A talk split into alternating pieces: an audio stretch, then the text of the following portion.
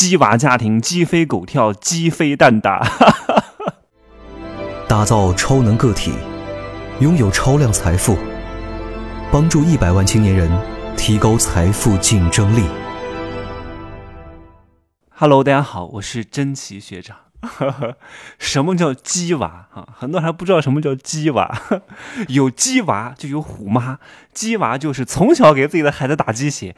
你要知道啊，很多父母对孩子的期待值太高了，总觉得自己的孩子是天才，总觉得自己孩子是最美的。美什么呀？大多数都是，哎呀，我说的不好听一点哈，就是年纪小的小怪物啊。长了大就是老怪物，从小是丑小鸭，长大了以后是丑老鸭，这个就是事实。大多数的孩子都是这样的，真的，你不要觉得你们家孩子是天才，根本就不可能是天才，不是蠢才就是好事儿了。告诉你啊，大多数的人都是蠢人，都是很愚昧之人。你不要不相信这个事实，就是蠢人啊。这个世界的规律就是这样的。通常很多父母啊，他对孩子的这种。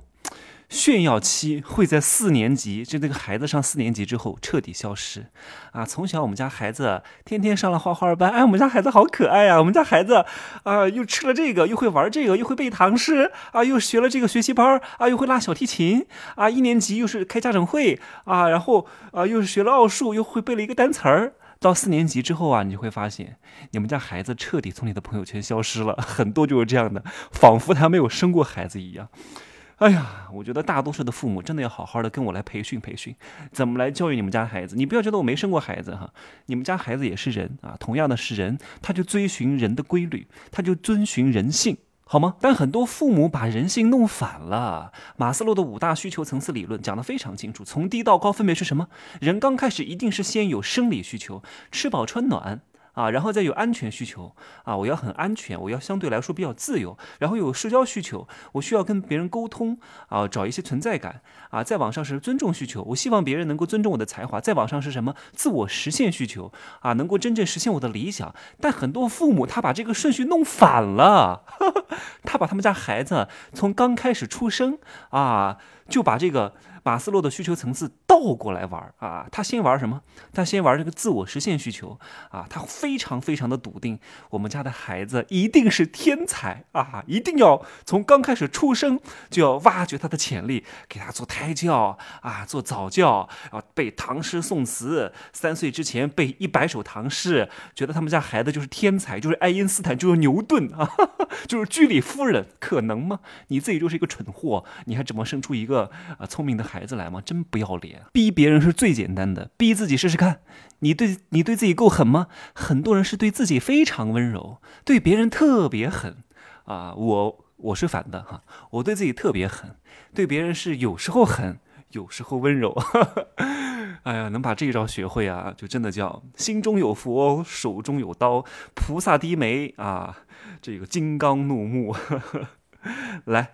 通常他们都是这样啊，三岁之前挖掘孩子的潜力，然后呢，再来实现什么尊重需求。但是报这个兴趣班的目的不是为了他孩子能够真正掌握什么技能，就是让别的孩子的家长羡慕。你看，我们家孩子会拉小提琴，我们家孩子会弹钢琴，太厉害了！哎呀，所以。就算我们家孩子不喜欢学啊，他爸妈会讲：“你现在还小，你不懂，以后长大了练着练着就有兴趣了。”他还以为他是朗朗呢。朗朗他爸妈从小真的是逼逼逼着他练，但你们家孩子有这个天赋吗？没有这个天赋。哎呀，还真把你们家孩子当什么音乐家、艺术家、舞蹈家了。哎呀，真的是。然后就这样天天学，天天上课，人都上傻了。然后上了中学之后啊，上了小学之后，啊，发现。哎呀，我们家孩子怎么不爱社交呢？不爱参加集体活动呢？选班委、选班长、选三好学生，也没有人选他呢。哎呀，他就在想啊，你要多跟别人交流啊啊！所以说，你光学习好是没用的呀，你还得会来事儿啊，你还得会拍马屁呀，你还得会给老师送礼呀，你还得会给孩子请客吃饭啊，请你班同学吃饭啊。你看这个时候的父母对孩子已经没有那么高的期待了，慢慢的在降低他们的期待值，因为。大量的家长和中国式的教育都是这种重智商、轻情商、无财商、无逆商的教育，甚至也没有美商，你知道吗？我经常去一些大学去做演讲和讲座，哈，呃，之前现在去的比较多，呃，现现在去的没有那么多了哈，因为我很少参加这种免费的演讲，没太多功夫了。以前去的比较多哈，我发现来听我讲课的这些学生哦，我的妈呀，怎么这么老啊？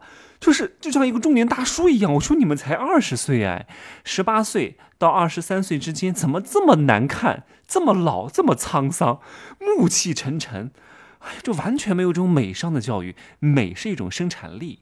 所以你看，很多人很多这种孩子上了大学之后，父母对他就没有期待值了。啊，就从来不觉得他们家孩子是天才了，慢慢的已经对他们家孩子失望了。啊，就希望啊你好好的啊毕了业啊就可以了，然后你你也不需要出人头地，你就安安稳稳的，你也不需要有那么什么天天马行空的想法。啊，顺利毕业比啥都强，创业呢是找死，大城市有什么好的呀？赶快回到老家来啊，陪在父母身边。我们老了需要你啊，落叶还是要归根的，还是家里好方便，不要去大城市了，多辛苦啊！你看，完全就变成这个状态了。再往上是什么？毕了业之后啊，对你的要求就真的无底线了。哎呀！哎呀，你年纪也不小了，赶紧找个人吧，啊，赶紧结个婚吧，赶紧过年回来相个亲吧。你怎么过年还一个人回来？你再一个人回来，你明年就不要回来了。我就听过很多人跟我这样讲。我给你安排个相亲吧，啊，你们隔壁二大爷家的闺女是个中学女老师，啊，特别好，适合结婚当老婆。你看，从一到五，这种倒过来的鸡娃，啊，就是沿这种马斯洛金字塔的反向方向，打破了一个孩子的成长规律。所以我说，为什么大多数的？人都是蠢货啊，就是因为有一个愚蠢的家长，按照这种相反的顺序，把孩子所有的梦想都扼杀了，都泯灭了，都打压了。从小觉得孩子无限希望。我以前在讲这种大课的时候，在做这种招商的时候，我就一直在讲，每个人都是冠军。结果每个人生下来呢，真的。你们能够来到这个世界上，就是因为你们每个人都打败了几千万个精子，才能诞生在这个世界上。哎，你们每一个人都是冠军。结果你们一生下来，随着你们年龄的增长，就被各种各样的人讲啊，你要好好上班儿，你要。不要那么冒头，不要那么出人头，不要那么出头啊！不要那么跟别人不一样。你要安安稳稳的，你要找个事业单位，你要找个公务员的单位，你要赶紧结个婚儿，赶紧生个孩子，不要去创业啊！老老实实找个人就嫁了吧。慢慢的，所有人的天性，所有人这种优秀的特质。全部都被扼杀了，被压抑了，你知道吗？我们上表演课的第一课叫什么课？解放天性啊！为什么要解放天性啊？因为大多数人都是在假我当中，都是经历了十几年、二十几年的打压式教育，让自己已经没有了天性，让自己活成了一个行尸走肉，不具备真性情。各位，如果你们想在这个世界上，在这个社这个时代里边，好好的做一个有影响力的人，一定要做一个真人啊！修真之路，一定谨记这四个字。我不想讲的太深，因为这个太太值钱了。我不能讲太多。修真之路，为什么道教叫真人？张真人？为什么很多妖魔鬼怪变成神仙？他这个路路上修仙之路叫修真之路啊！一定好好把这个东西好好理会一下。所以你看，大多数的孩子都是从小经历的。觉得自己的孩子是天才儿童，一定要考上清华北大，一定是社会精英。到后来上重点本科，到后来能上大学，到后来顺利毕业，到后来赶紧结婚生娃，就是这种断崖式的教育，越走越来越下坡路。而且这会造成一个非常不好的局面，就是大多数这种鸡娃的家庭啊，一定都是鸡飞狗跳的，因为孩子长大以后，他会发现自己快乐的童年没有了。啊，然后孩子呢就等待他父母一声道歉，但是父母觉得我都为你付出这么多，甚至我为了你放弃工作、放弃生活来照顾你、来陪伴你成长、来做一个虎妈啊，我还希望你感恩我呢。你看这个矛盾就已经出现了，所以你的付出。看似是你为孩子做了很多，但孩子并不会感恩你的。他觉得从小是因为他自己没有经济能力，他一直压抑着，一直委屈着，一直顺顺从着。因为从小的时候，父母是孩子的天。因为一个人不具备经济独立能力的时候，他很多的对你的看法、对你的意见、对你的不满，全部都会压抑着。但是并不代表他没有。一旦他经济独立了之后，翅膀长硬了之后，你之前对他所有的不好，他都会记得。不是不报，时候未到啊！不要觉得孩子，不要觉得小孩子不懂事、不记得，他都记得，只是隐藏着，总有一天会回报给你的，好吗？真的，当一个好的家长不容易，好吗？我希望各位真的能够好好的把做父母这节课认真的学一学啊！哎呀，今儿就说这么多了哈，啊，各位可以加我的微信，真奇学长的拼手字母加一二三零，备注喜马拉雅，让我们一块儿啊，真的培养一个好的孩子，你以后。